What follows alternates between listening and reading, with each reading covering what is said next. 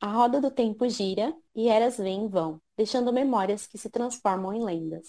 As lendas desvanecem em mitos e até o mito já está há muito esquecido quando a era que o viu nascer retorna. Em uma era, chamada por alguns de a terceira era, uma era ainda por vir, uma era há muito passada, um vento se ergueu nas montanhas da névoa. O vento não era o início. O girar da roda não tem inícios nem fins, mas era um início.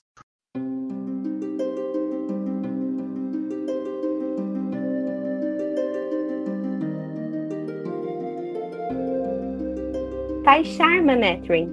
Nesse podcast, nós vamos conversar sobre nossa série favorita, A Roda do Tempo, escrita por Robert Jordan e publicada aqui no Brasil pela Intrínseca. Vamos comentar sobre os personagens, sobre a mitologia da saga, além de, claro, sobre a série de TV que sai muito em breve pelo Prime Video da Amazon. A roda do tempo gira ao redor de Tarvalon, dizia o povo da cidade, e Tarvalon gira ao redor da torre. A Ascensão da Sombra, capítulo 1. Então, pessoal, neste episódio nós vamos falar sobre uma das instituições mais polêmicas, mais controversas de toda a fantasia moderna, a Torre Branca de Tarvalon, uh, lar e quartel-general das Aes Sedai, a maior instituição mágica das terras de Randland. E vamos falar sobre a criação da torre, como que se deu é, a reunião das Sedai mulheres ao fim da, da ruptura do mundo, ao fim da Era das Lendas, como que elas se reuniram, a criação da cidade de Tarvalon, como é que funciona a hierarquia das Sedai, sobre as Ágias, guardiões, tudo que envolve a Torre Branca e os seus segredos e conspirações, nós vamos falar aqui neste episódio.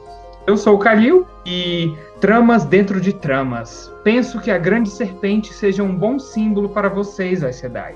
Algum dia talvez vocês se engulam por acaso. Eu sou o Emerson e lembre-se que uma Sedai nunca mente, mas a verdade que ela diz pode não ser a verdade que você pensa que ouviu. Olá, povo do dragão. Eu sou a Gisele e especialmente hoje eu estou vestida de azul em nome da justiça e das causas nobres. Vocês vão compreender daqui a pouquinho. E aí, pessoal, eu sou o Luan e eu sou claramente da Aja Azul em homenagem à dona da série, que é a Moraine. E ainda assim, muitos de nós fazemos isso sem família, disse Nainive, sem amor, sem paixão, além dos nossos próprios interesses particulares. Portanto, mesmo enquanto tentamos guiar o mundo, nos separamos deles. Corremos o risco de arrogância, sempre assumimos que sabemos o melhor, mas corremos o risco de nos tornarmos incapazes de compreender as pessoas que afirmamos servir.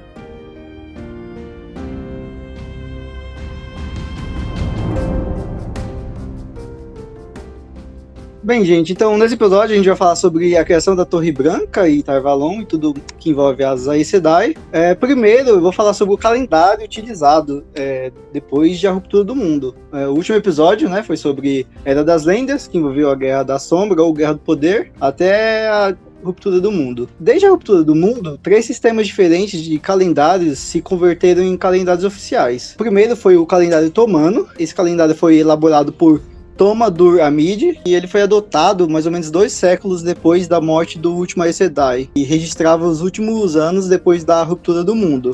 É, a sigla DR, depois da, da ruptura. É, esse calendário foi utilizado por cerca de 1350 anos. É, muitos dos registros foram destruídos na Guerra dos Trollocs, tanto que ao fim das guerras havia controvérsia sobre o ano exato conforme o antigo calendário. É, a Guerra dos Trollocs aconteceu mais ou menos entre 1000, o ano 1000, depois da ruptura, e o ano 1350 depois da ruptura, ou seja, durou mais ou menos três séculos. E o segundo calendário ele foi proposto por Tian de Gazar, que comemora a, a libertação da ameaça dos Trollocs, é, e registrou cada ano como ano livre, a sigla AL. O calendário gazarano ganhou ampla aceitação nos 20 anos seguintes ao, aos fins das guerras dos Trollocs. Então, nós tivemos, então, depois da ruptura, cerca de 1350 anos, e depois mais Guerra dos Trollocs, só guerra, guerra, guerra. Depois da Guerra dos Trollocs, nós tivemos o terceiro calendário, que é o calendário de Fared. Após a destruição e as mortes provocadas pelas Guerras dos 100 Anos, que acontece entre o ano 994 do ano livre até o ano 1117 do ano livre. Esse calendário ele foi desenvolvido per, pelo Uren Jinju Volta Voadora, que é um acadêmico do povo do mar, e ele foi promulgado pela Panarca Fared de Tarabon. Por isso que o calendário se chama calendário de Fared. E depois disso, nós temos o calendário, que é conhecido como Nova Era, que está em uso atualmente. Um plus, né? Durante a Guerra dos 100 Anos, nós tivemos, um pouco antes da Guerra dos 100 Anos, nós tivemos o Império de Arthur Asa de Gavião, e ele tentou estabelecer um calendário com base na fundação do seu império. A sigla utilizada seria DF, que significa desde a fundação. Porém, esse calendário flopou, ele nunca teve a aceitação popular, e hoje só os historiadores conhecem e comentam. Então, retomando, nós temos o, cal o calendário Tomano, que significa é, depois da, da ruptura, que foi utilizado por cerca de 1350 anos. E aí nós tivemos a Guerra dos Trollocs. Depois que essa guerra acabou, um novo calendário foi proposto, que, que se chama é, Ano Livre, a sigla AL.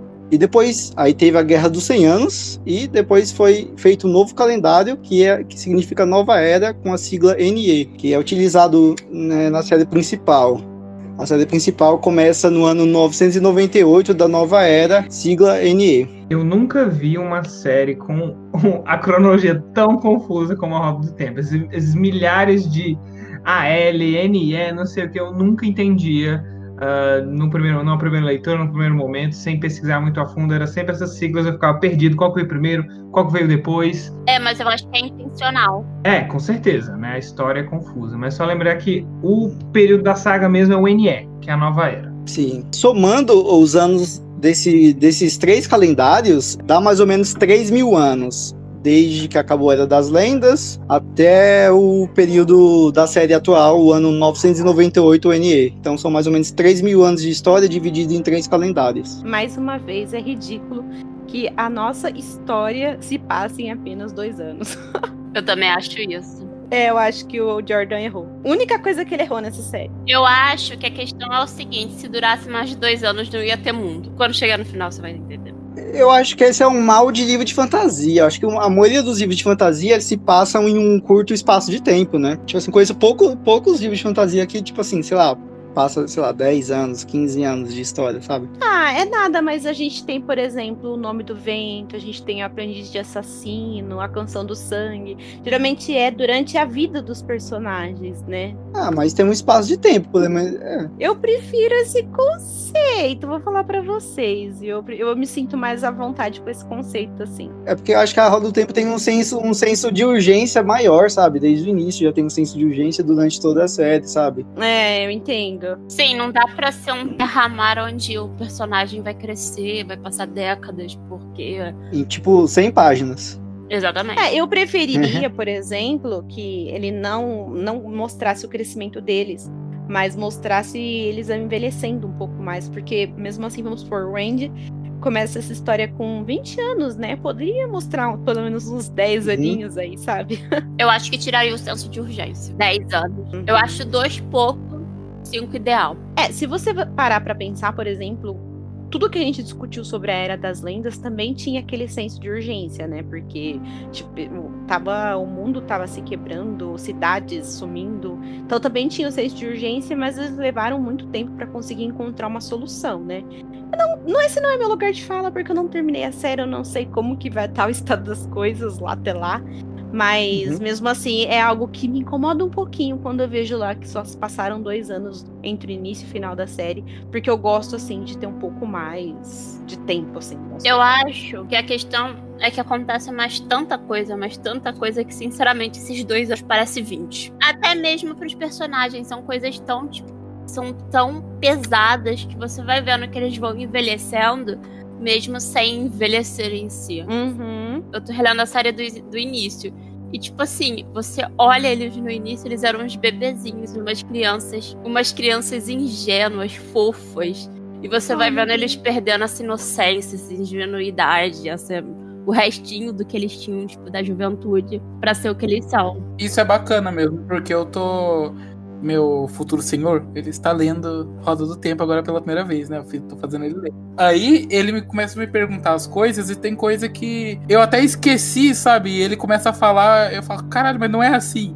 Mas eu começo a lembrar e é assim, porque os personagens são totalmente uns nenenzinhos totalmente inexperientes. E eu agora tô no livro 12, né? Tô 60% do livro 12. É totalmente outra coisa, sabe? É incrível você ver essa, toda essa evolução dos personagens, em teoria, em pouco tempo, né? Que seja dois anos, dois anos e meio, que seja, que tenha se passado entre o primeiro e o décimo segundo livro, mas são totalmente outros personagens.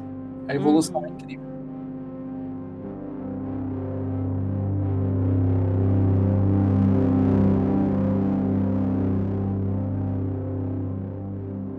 O mundo desde a ruptura. Depois dos eventos da, do que causou a ruptura do mundo, o enlouquecimento dos Aes Sedai homens, a, a mácula em Saidin, é, o planeta mudou sua geologia, né? Então, a gente não sabe exatamente como era o mapa, né, continentes, é, na época da Era das Lendas, mas devido ao enlouquecimento dos Aes Sedai homens, a gelo e os poderes que eles usou nesses momentos de loucura, é, a geologia, a estrutura geológica do planeta é, mudou totalmente. Então, atualmente, nós, o que é conhecido, a gente tem os continentes, onde o continente principal, que não é nomeado, mas a gente conhece por Handland, e ao lado nós temos o deserto Aiel, e ao lado do deserto Aiel, quer dizer, não é mostrado no mapa, né, é, no mapa dos livros da Intrínseca, mas nós temos o continente de Shara. Abaixo, né, é, é dividido por um oceano. Nós temos a Terra dos Homens Loucos. Em um outro podcast a gente pode falar sobre isso. E do outro lado do oceano de Arif, a gente tem o continente de Shaoshan, esse continente odiável, que eu gostaria de tacar fire em tudo. Fogo devastar esse continente inteiro, com todo mundo lá.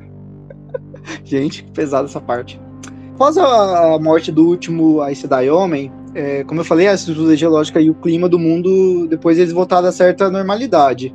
E os sobreviventes, eles se encontraram em um mundo sem nações e governos. Toda a estrutura social havia desaparecido, é, a estrutura geográfica havia mudado e algumas áreas simplesmente haviam desaparecido do, do mundo.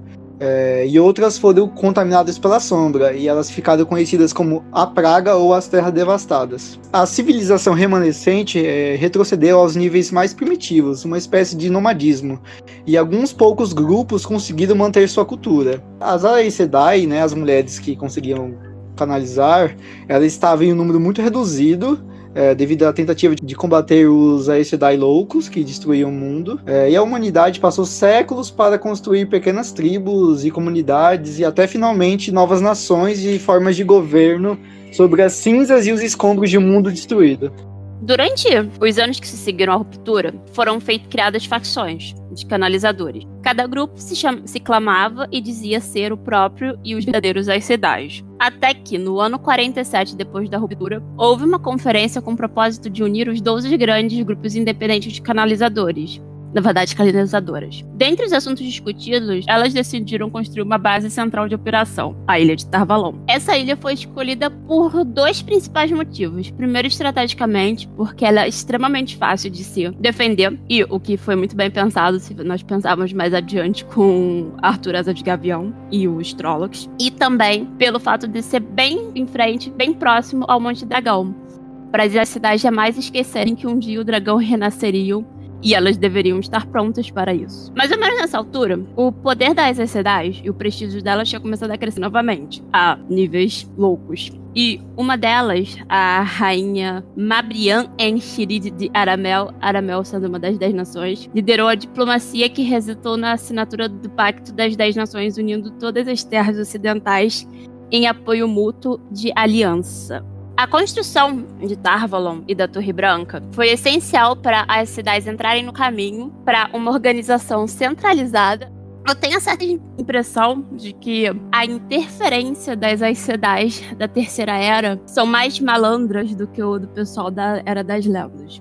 Porque o da Era das Lendas era mais na clara. E a das cidades da terceira, elas são mais na surdina. De uma forma ou de outra, Tarvalon basicamente comanda o mundo. É, é especulado que nenhuma cidade sobreviveu a todo o período da Era das Lendas até o início, é, até a ruptura, né? E os anos pós-ruptura do mundo. Porém, é especulado que algumas das cidades que, sobrevi que sobreviveram participaram da construção de Uridean, lá no deserto Aiel. Na verdade, é meio controverso. Existe a teoria de que elas, algumas sobreviveram, e existe a teoria de que elas não poderiam ter sobrevivido, porque se elas tivessem sobrevivido, não teria uma perda tão grande de conhecimento como quanto houve. Existe essa essa dicotomia. É, é quase uma, um desacordo entre historiadores. São duas teorias. Sim, é pura especulação. Já que nós estamos falando da Torre Branca, obviamente vamos falar sobre a cidade de Tarvalon. A cidade de Tarvalon é, sem dúvida, a maior cidade do lado de cada espinha do mundo, sendo ela não apenas a sede da Torre Branca, como uma cidade governada por um conselho de cidades que supervisionam os assuntos do dia a dia e contam com uma equipe de burocratas para ajudar a administrar a cidade.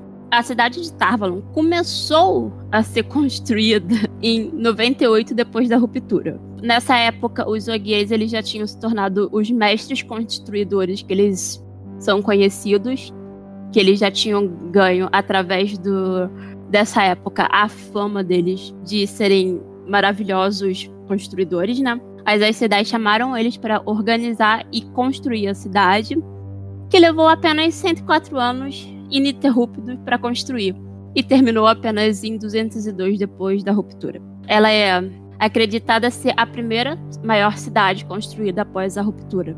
A cidade ela foi construída desde o início pensando no crescimento. As Aes tinham ideia, elas tinham a perfeita noção de que elas para verem uma cidade, elas precisariam de pessoas. Então, essa foi a maneira que ela foi designada foi de uma maneira que ela possa ter sido crescer.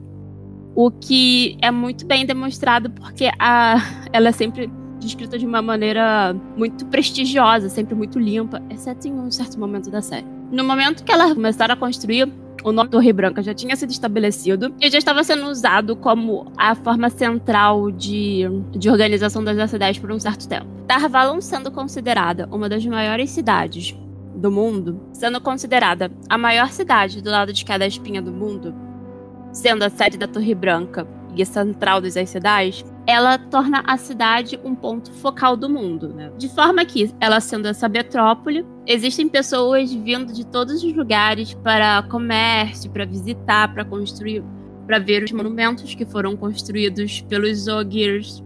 Porque, enquanto em alguns lugares, na maioria dos lugares, os monumentos acabaram sendo destruídos durante as guerras que ocorreram depois da ruptura, Tarvalon, de uma maneira ou de outra, acabou intacta.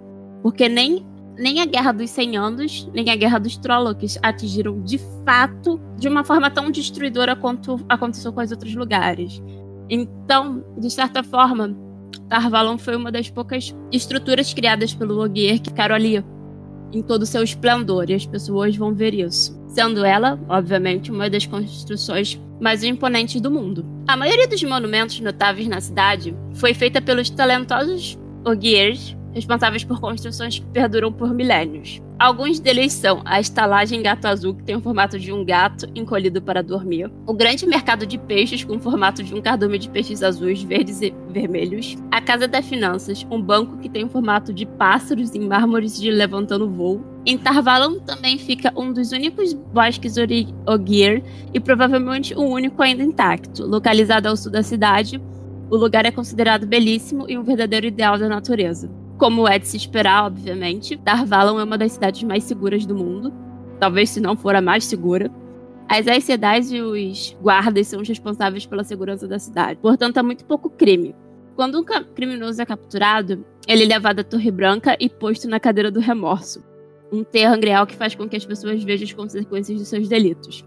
Geralmente, depois de liberados, os criminosos fogem da ilha. Isso me lembra aquele método da Era das Lendas de você pegar o criminoso e fazer ele jurar no bastão do. numa espécie de bastão do juramento para ele jamais voltar a cometer crimes. Então, é a forma da Terceira Era, digamos assim, de corrigir os criminosos. Eu achei legal essa conexão. Essa é uma, uma prática que mudou um pouco, mas ainda se perpetua. É, as Sedai, você vê que elas esqueceram quem elas eram, de certa forma, perderam a cultura uh, delas, por exemplo. As Ajas mudaram totalmente o que elas eram da era das lendas para o que elas são atualmente, mas algumas coisas são tão intrínsecas neles que eles fazem muito parecido, incluindo isso.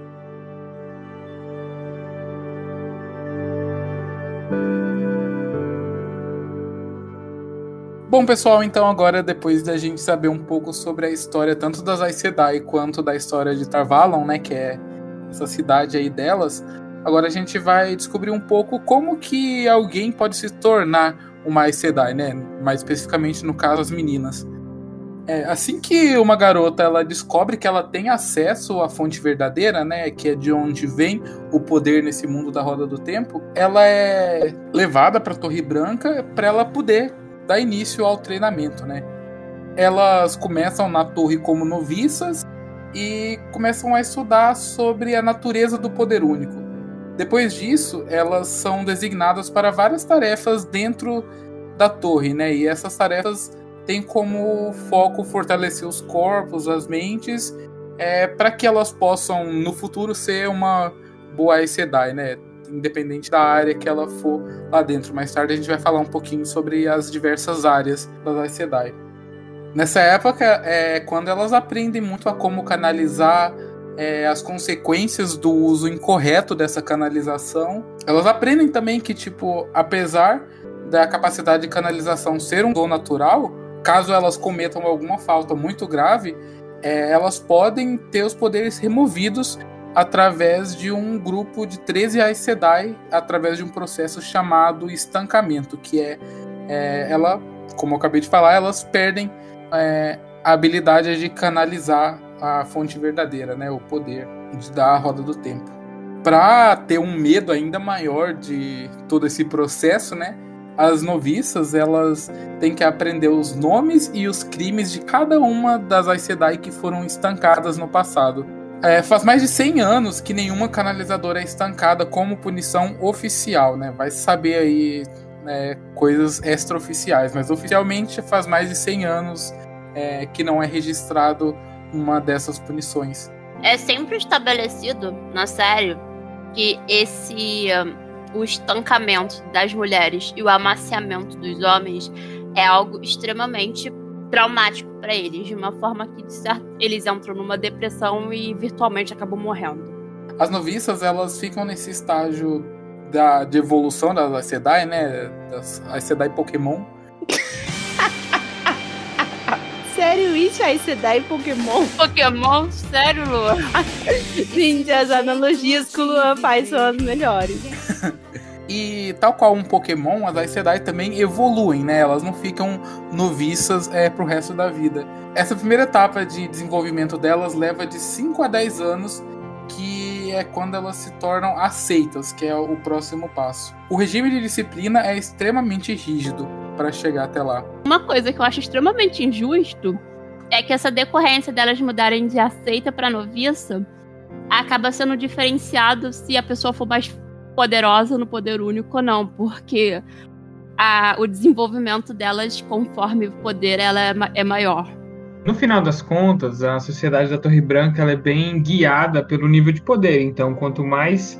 É uma coisa meio implícita, meio explícita, assim, um meio termo. Quanto mais poderosa mais você dá, e mais respeito assim, ela impõe, apesar de não ter oficialmente um cargo para as cidades mais poderosas, mas assim, quanto mais poderosa, mais respeito ela ganha, mais prestígio, fica, olha lá, aquela mulher é a mais poderosa que encontramos em 50 anos. Então, é uma sociedade regida pelo poder, né? Nível de poder no, na fonte verdadeira, no poder único. Então, é, então as privilegiadas são de fato as mais poderosinhas. Algumas dessas canalizadoras é, são chamadas de bravias. É um caso que é quando ela aprende naturalmente sem necessariamente ser guiada por alguma Aes já formada, né? Tipo, antes dela ir pra torre e tudo mais. Em casos assim, elas podem entrar na torre já diretamente no nível de aceitas, que, como eu já disse, elas já têm uma certa habilidade mais alta com o poder único. Mas casos assim são bem raros, não se vê é, com tanta frequência. Logo depois que, que elas se tornam aceitas, elas devem passar por um teste final que utiliza um terangrial que fica guardado nos porões da Torre Branca. A candidata a virar uma aceita, né? Ela deve ficar nua e passar por três arcos prateados que formam esse terangrial, um de cada vez, e depois voltar. O que elas veem, algumas pessoas dizem, são seus maiores medos. Na primeira passagem, elas veem o que foi, na segunda, elas vejam o que é, e na terceira, elas veem o que será. Nem as Aes Sedai já formadas e com muito tempo de carreira aí, né, no LinkedIn, sabem ao certo se as visões que, que elas têm dentro desse Tarangreal são uma realidade paralela, sabe? Se é uma vida que elas realmente vivem ou se são apenas ilusões que servem para ilustrar é, aquela situação ali para elas, né? As noviças elas podem recusar fazer esse teste por até duas vezes, mas caso elas recusem uma terceira vez, ela acaba sendo expulsa da torre. Caso elas obtenham sucesso nisso, é quando elas recebem o famoso Anel da Grande Serpente, que toda a Sedai carrega, né, na mão. Para ser uma Sedai completa, né, uma aceita deve ser capaz de suportar um teste em que ela deve canalizar sobre condições extremas. Quais são essas condições? É uma coisa que é segredo até dentro da própria Torre Branca.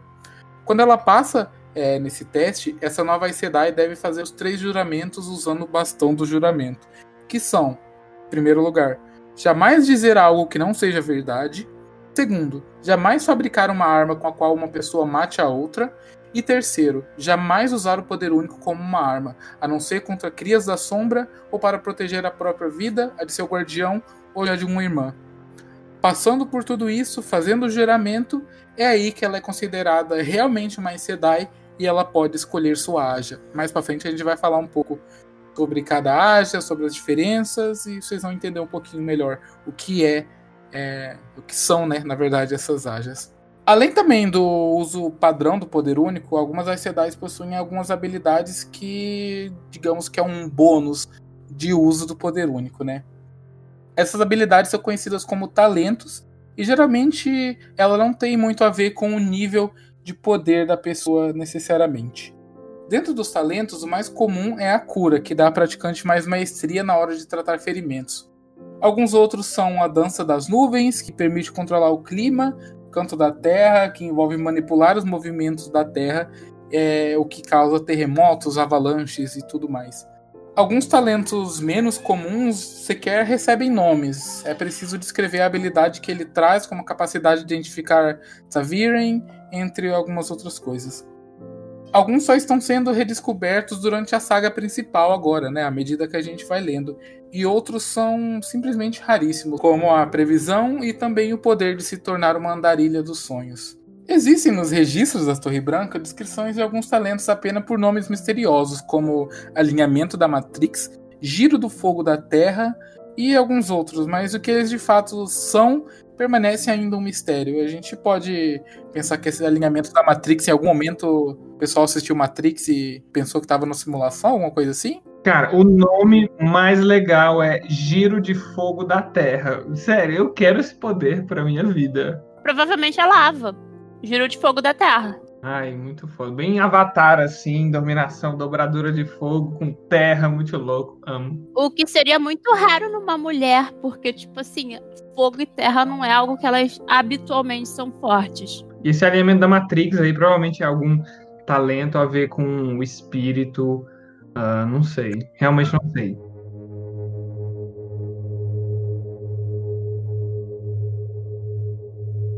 Quando uma mulher ela finalmente se torna Aes Sedai também, ela pode criar um elo com um guardião, né? Não existe uma lei que limita a quantidade de guardiões que uma só Sedai pode ter. Mulheres da Aja Vermelha, por exemplo, não tem nenhum guardião. Mas já na Aja Verde acontece o contrário. Elas podem ter quanto assim elas quiserem e é normal que elas tenham mais de um. O elo é feito por meio do poder único e liga a Sedai a seu guardião, ou Gaiden, né, como é chamado, irmão em batalha, para sempre. Essa ligação ela deve ser consensual, entre comum acordo entre as Aes Sedai, o homem em questão, E apesar de existirem relatos assombrosos de elos feitos é, sem permissão, né? Inclusive, nós vemos isso acontecer na série e é realmente, assim, horrível. É comparado com o estupro. Exato.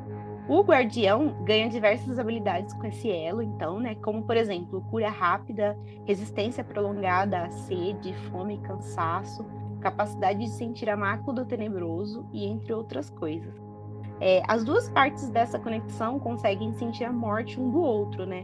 E quando um dos dois morre, o outro sente assim um luto num nível inimaginável, uma tristeza assim sem tamanho. Alguns guardiões mesmo perdem a vontade de viver e vão em busca de missões suicidas. Alerta de gatilho para quem já leu a série até o livro 6. não é raro ver as cidades que são casadas com seus guardiões, não é mesmo, Haja Verde? Na maioria dos casos, as relações entre os dois lados são castas, devido à função das Aes. Não permitir muitos relacionamentos amorosos, com quem quer que seja. É, uma questão que eu gostaria de perguntar para vocês. É, eu sei que é muito mais comum é, o guardião ser um homem.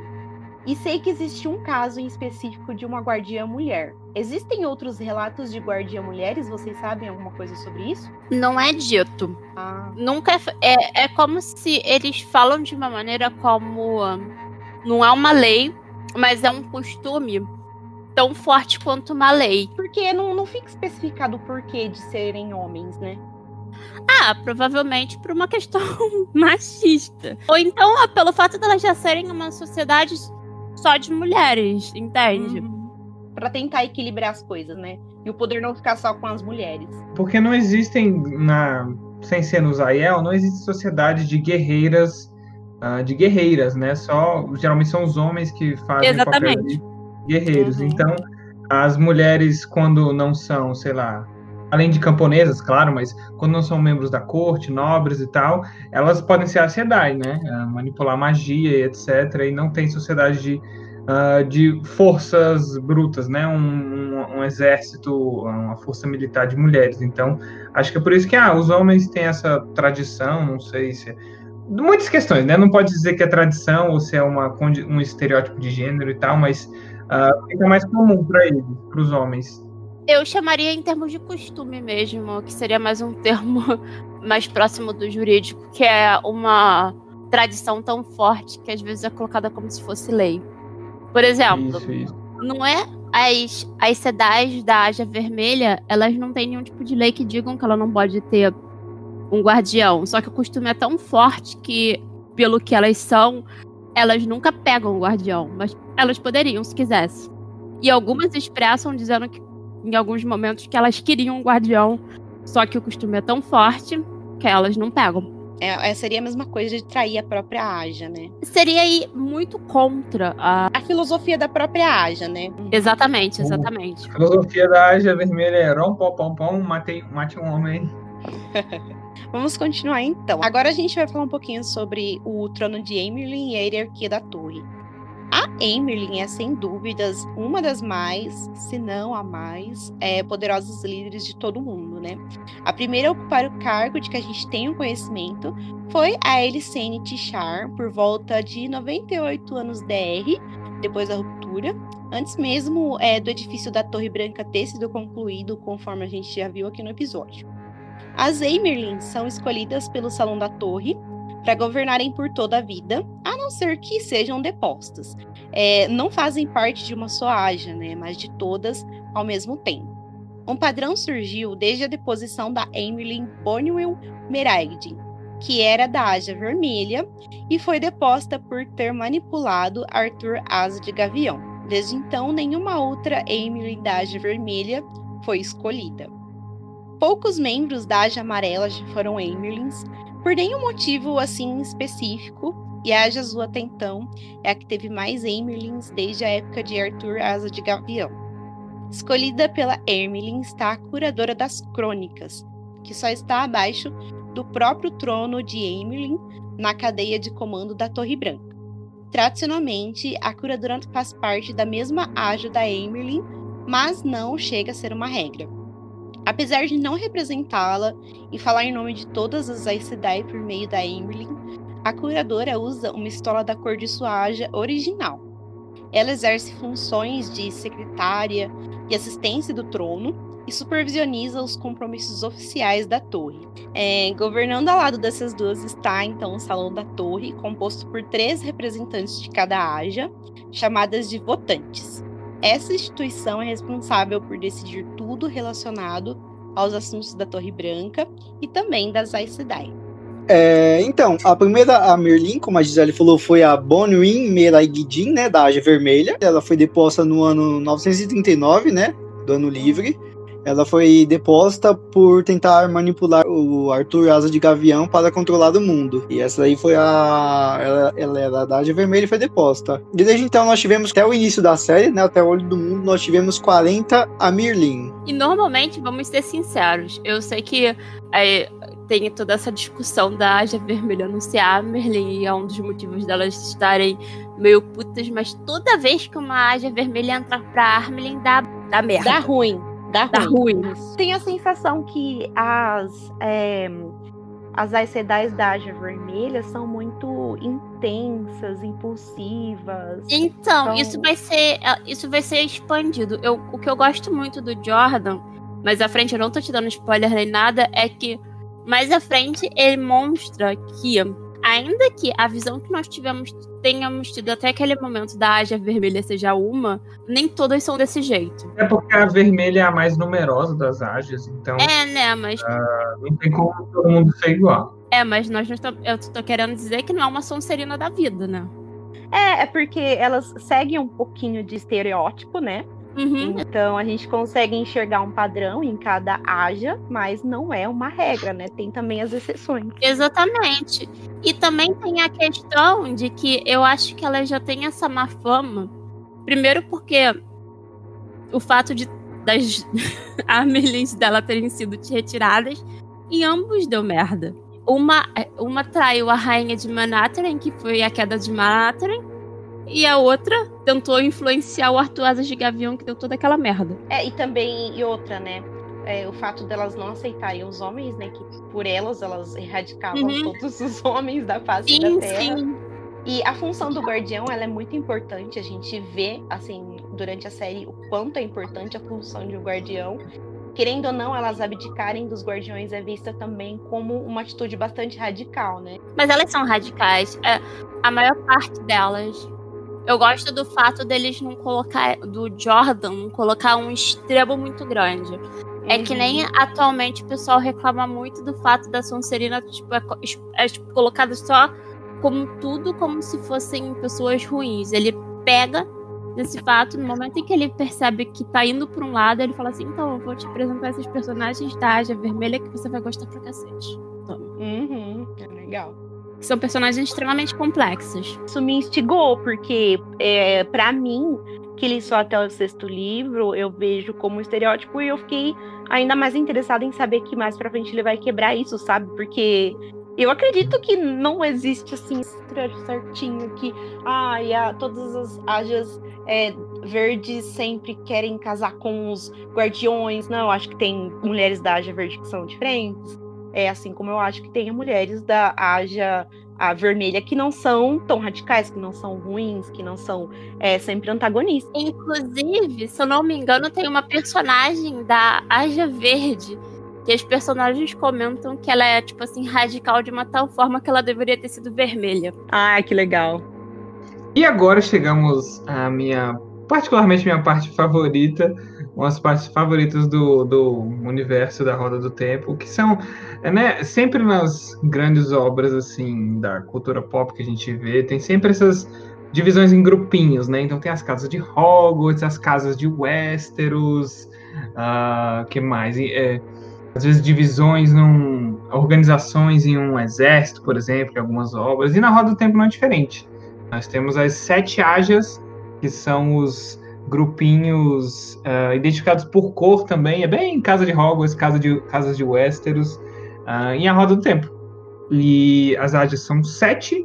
E se vocês se lembram, no nosso episódio sobre a das Lendas, a gente mencionou bem rapidinho que existiam Ajas naquela época. Mas as Ajas na Era das Lendas eram bem diferentes, não tinham o mesmo propósito, não eram tão importantes quanto elas são na Terceira Era, porque na antigamente as Ajas para os Aes Sedai da Era das Lendas eram meio que só pequenos grupos, eram existiam várias Ajas, não era nada muito fixo, muito identificável, eram pequenos grupos para elas se organizarem ao redor do mundo, né, já que eram uma sociedade permeada por Aes Sedai em todos os cantos, né, de todos os tipos e povos. Um, e aqui, na verdade, na Terceira Era, são grupos diminutos, né, até porque são existem muito menos Aes Sedai nas, na, era, na Terceira Era.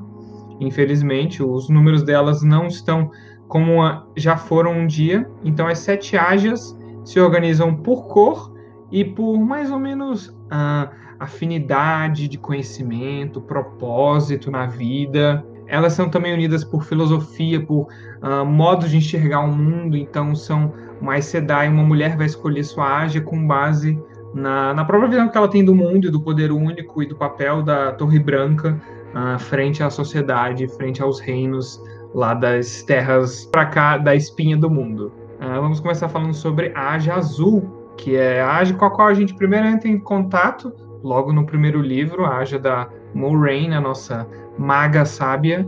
A Aja Azul é liderada por uma mulher poderosíssima, né? Na verdade, antes de entrar nas Ajas, é importante dizer que a organização dessas sete ágias ela é muito escusa, então somente as membros da própria ágia sabem quem são as líderes, quem são as maiores mulheres influentes ali na, na ágia. Então é uma coisa, ninguém sabe muito bem quem é a chefe da ágia azul ou quem é a chefe da ágia vermelha, fica um disse-me-disse -disse, e só fofoquinhas de corredor. Então só mesmo fazendo parte daquela ágia que a pessoa, a mulher tem condições de saber quem é de fato a líder ou quem são as líderes.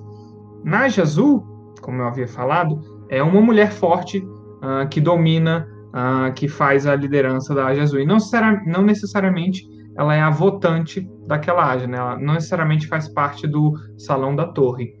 As Ajas Azuis têm como principal foco defender causas nobres e virtuosas, promover a justiça, né? Então elas se apropriam de missões, grandes missões para ajudar o mundo, para ajudar nações, povos e as membros da Aja Azul são especialistas em administração, em politicagem, então elas estão sempre em contato com uh, pessoas do exterior, né, pessoas de fora de Tarvalon, porque elas seguem essas causas nobres, né, uh, independentemente de quais sejam.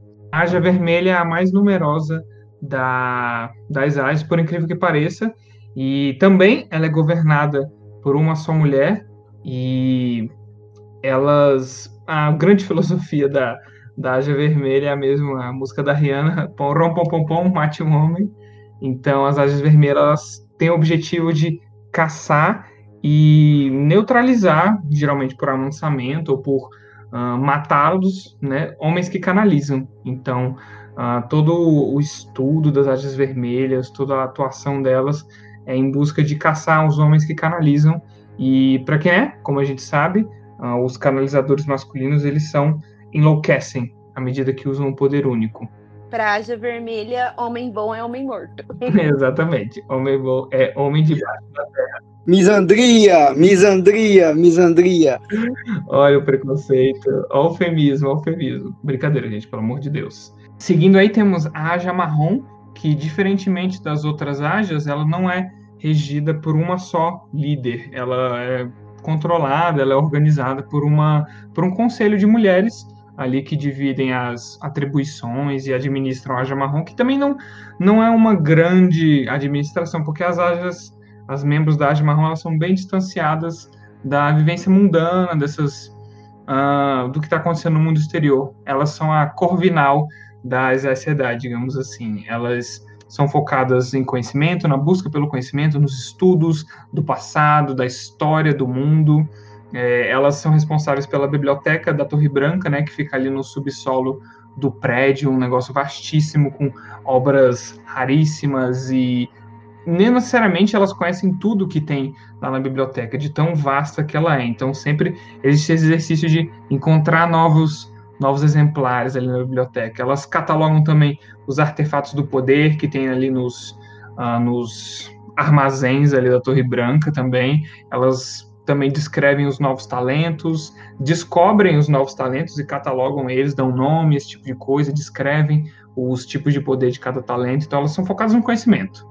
São as nerds das Sedai. Em seguida, temos as membros da Aja Verde ou a Aja da Batalha, que as membros da Aja Verde elas se focam totalmente em se preparar para Tarmongaidon, a última batalha contra as forças do Tenebroso e da Sombra. É, as que se juntam à Aja Verde têm que dominar muito bem tessituras destrutivas, poderes muito loucos uh, para combater as crias da Sombra. Então elas se focam bastante em aprender tessituras de batalha, né, para lutar contra as forças do Tenebroso quando a última batalha chegar. E as membros da Aja Verde, elas são conhecidas por terem a maior, digamos, afinidade por é, formarem elos com guardiões. É. Existem registros de Ajas Verdes com uh, mais de cinco guardiões em uma batalha. Então, imagina uma mulher fazendo as magias, com cinco guardiões poderosíssimos ao redor dela, eliminando Trollocs que chegam perto, esse tipo de coisa. Então elas se empolgam bastante com a ideia de ter guardiões, digamos assim. A Aja Amarela são. Elas são bem discretas, eu diria, até. Uh, sem tirando as marrons, né? A Aja Amarela, eu acho que elas são bem discretas. Elas focam bastante em. Ela age da cura. Então, é, as suas membros têm uma forte afinidade com a cura, muitas têm talento uh, proeminente para a cura, né, que geralmente envolvem tessituras de espírito, de ar, que, e elas estudam também, sempre estão se aprimorando nos estudos da, de tessituras para cura, né? Todos, então, elas dedicam sua vida a ajudar aqueles que precisam de ser curados dos ferimentos. A Aja Cinza também. Agora as Ajas menos conhecidas, que são a cinza e a branca. A Aja Cinza ela é composta por mediadoras, elas buscam a harmonia, o consenso, elas estão é, espalhadas pelas nações e muitas ficam estão presentes na assinatura de acordos e tratados, então elas focam bem nesse nesse aspecto mais político, relações internacionais, digamos assim, meio que as diplomatas uh, desse mundo. E a Aja Branca, finalmente, elas, além de distante das, dos assuntos mundanos, elas também se distanciam dos conhecimentos mundanos. Elas focam, elas gostam de filosofar, elas são, elas têm muita afinidade com a filosofia e na busca pela verdade absoluta. Então, meio que não se sabe muito, nós não conhecemos muitos membros da Ágia Branca, então elas também são muito discretas, assim, não aparecem muito na história, também não se preocupam muito em aparecer, né? Elas ficam quietinhas na delas, né, curtindo as brisas filosóficas, digamos assim. Bom, essas foram as sete ágias, hum, digamos, oficiais, mas há rumores que falam sobre a existência de uma oitava ágia na Torre Branca, a ágia negra, que seria composta por aquelas que adoram o tenebroso, aquelas que têm como tenebroso seu grande senhor e, e, e ídolo, né, elas seriam, elas viveriam, segundo esses rumores, elas viveriam na Torre Branca. Ninguém, nem mesmo as próprias membros da Aja Negra saberiam quem são as suas colegas. Elas, quando se reúnem, estão todas cobertas por um capuz, envoltas por névoa. Elas se comunicam por mensagens deixadas no travesseiro, que ao ler elas se desfazem. Mesmo entre elas, elas não sabem quem é quem. É mantido um clima de, de sigilo, até por, né, pela para manter a existência da Ágia Negra, e mas muitos discordam, muitos falam que é um absurdo uh, acreditar que servos do Tenebroso estão infiltrados na Torre Branca, mas também há aqueles que, além da Ágia Negra, falam que abandonados estão infiltrados na Torre Branca. Não sabemos se isso é verdade, para conferir, vocês vão ter que ler. E aí, pessoal, de que haja vocês se consideram? Eu sei, a maioria aqui vai falar marrom, porque somos grandes nerds, mas eu vou falar haja verde, porque eu adoraria fazer uns poderes tops aí, a estudar os mais magias. Não, você, você quer um monte de homem. Nossa senhora. Não, eu quero fazer magia, ok? As verde pensa que engana a gente, né? O Kalil seria da Aja Negra. Ele sempre é, abre os episódios falando é, saudações, é, servos da sombra, servos das trevas. Acha que engana. E amigos das é, trevas. acha que engana quem, essa safada? Calúnias na Torre Branca. É que fica no sigilo, né? Ele não pode contar pra ninguém, né? Pois é, né? Um dia a gente tem que começar o episódio declamando o, a profecia das sombras. Aquilo ali é bom demais pra não perder. Cada um fala uma estrofe. Eu gosto muito da Aja Marrom, é, justamente porque elas são as historiadoras, as estudiosas da torre. Eu gosto da Verde, né? Porque elas é considerada a Aja da batalha, né? Que a Aja que está se preparando para a última batalha, o Tarmongaidon. Mas a minha fe- preferida ainda é a Azul. É justamente porque elas são as intrometidas e, sei lá, e porque elas é, é por causa dos valores que elas defendem, que são valores, né, em relação, em relação à justiça, tem nas tramas políticas e tal. Eu acho as intrometidas a minha área favorita. Na verdade, elas são dedicadas a, a temas das próprias vidas, o que elas consideram de justiça. Então, o que uma pode considerar de justiça pode ser o que você não considera. Elas são as militantes do, desse mundo, basicamente. Exatamente. É que nem a Moiraine, que basicamente passa a vida dela inteira atrás de uma única ah, meta. Por isso que o Emerson se identifica, militante chato, só fica estudando e vendo palestra, ninguém aguenta. Tinha que ser da Aja Azul mesmo. Tamo junto, tamo junto. Bem, eu adoro a a Aja Marrom. Eu acho meio uma coisa que eu acho não tão certa é que elas são as historiadoras e as pesquisadoras e colocarem elas como exclusivamente colocadas dentro da Torre Branca em bibliotecas, isso não é tão verdade, porque se elas estão como pesquisadoras, em algum momento elas vão ter que sair. Tanto que, quando você segue a Verin, ela tá sempre, tipo, pegando flor, anotando, faz- fazendo desenho, fazendo anotação. É, eu acho que tem, por exemplo, dentro da própria Aja, tem aquelas que são as que mais viajam, que vão em busca, né, de Uhum. coisas, e tem as que ficam mais trancadas lá, é, catalogando as coisas e aprendendo as coisas dentro da própria biblioteca da Torre Branca, né? Provavelmente. Olha, se fosse pra, tipo, jogar um RPG da vida, eu queria ser verde. Porque eu sempre sou porradeiro na, nas campanhas, então tem que ser a de batalha, né? Mas a Moraine é minha personagem favorita da vida, então eu sou azul. Eu acho a verde tão boring. Não gosto muito, não. Então, é, é como a pessoa indecisa que eu sou, né? Eu acho que a Aja que eu mais gosto mesmo é a Aja azul, por questão de identificação. Mas eu, eu assim, admiro muito é, a Aja marrom e todo o trabalho que elas fazem. Admiro muito as, a Aja cinza, que eu acho que é uma Aja super injustiçada, que a gente não tem tanto sobre elas. E acho que elas deveriam trabalhar muito mais próximas da Aja azul. Diga-se passagem, eu nem sabia que tinha uma Aja cinza e hoje eu li toda a série. Então, então é, gosto muito da Aja amarela, é claro, porque é a Aja de cura, gente. E essa, assim, é pra mim uma das Ajas mais importantes, porque vocês vão saber mais pra frente, né, o porquê.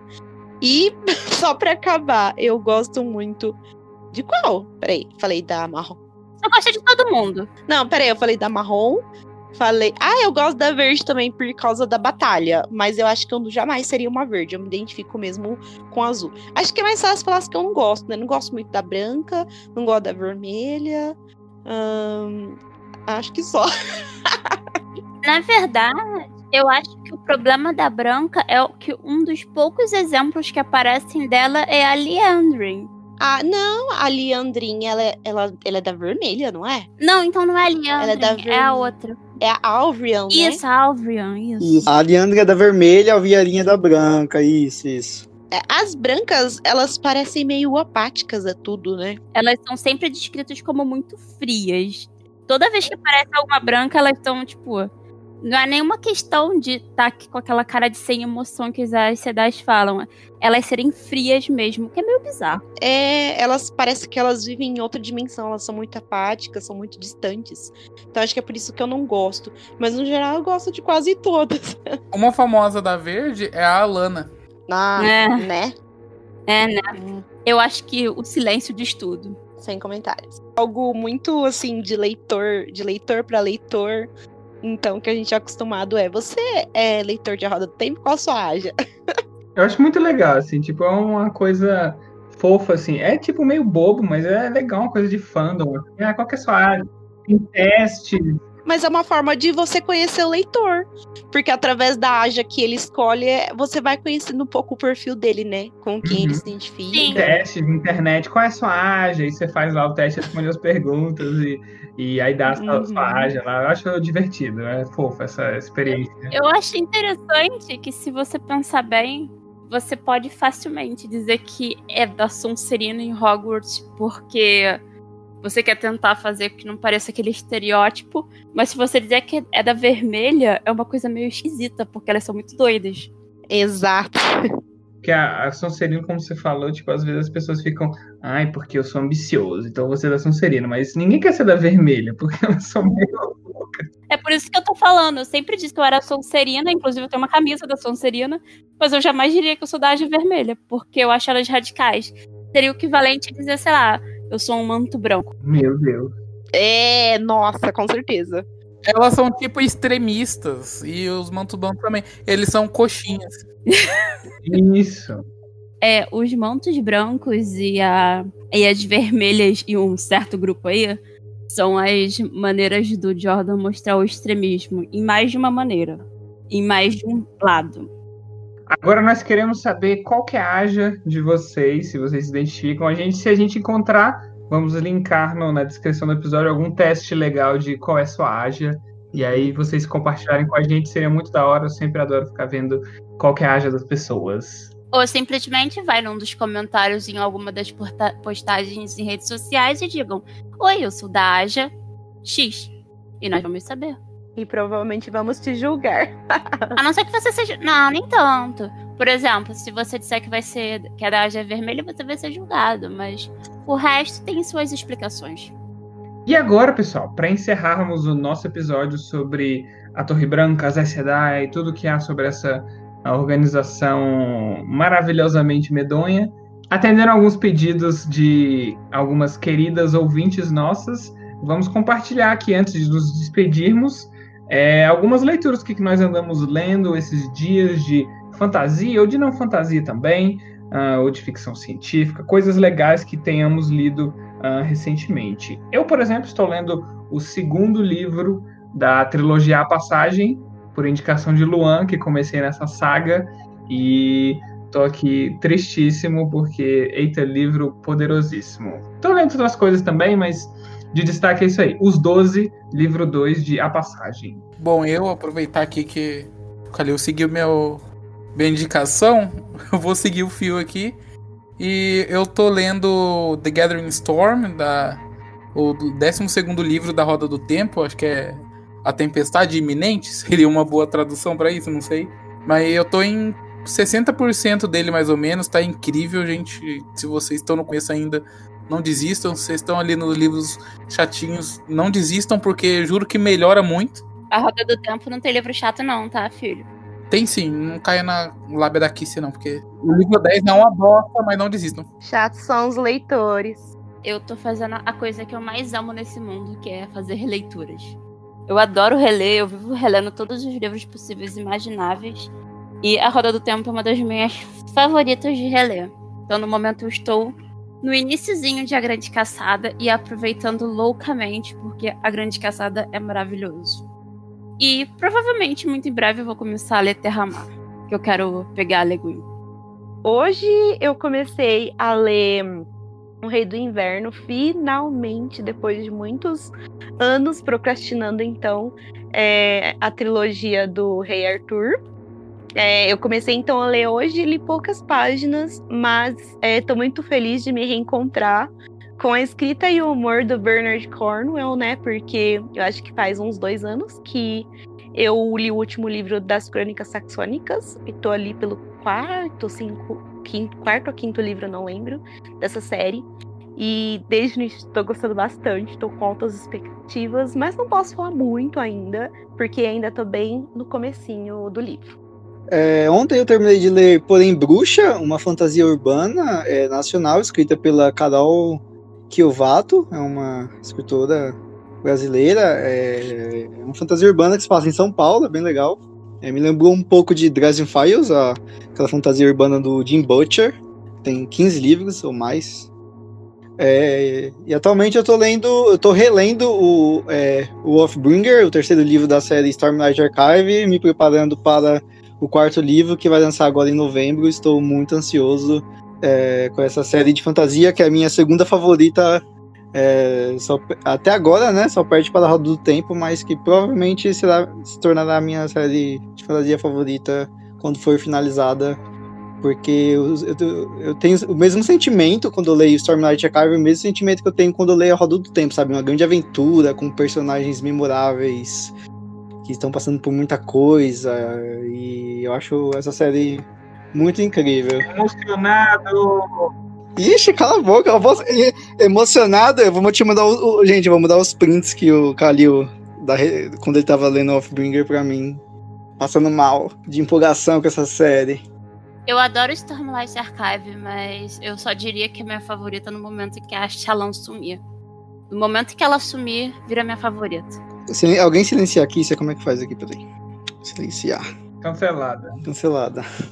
Você não gosta do caladinho, o que você tá falando? Insuportável. Insuportável é você. Insuportável é você. Eu vou colocar uma musiquinha de tan, tan, tan, tan. que briga.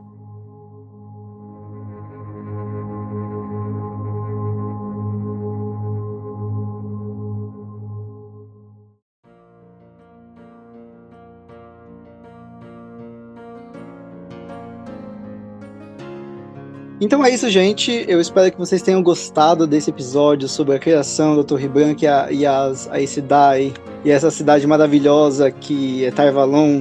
Que nós não falamos nada durante o episódio, mas que ela parece uma vagina, se vocês não perceberam. É...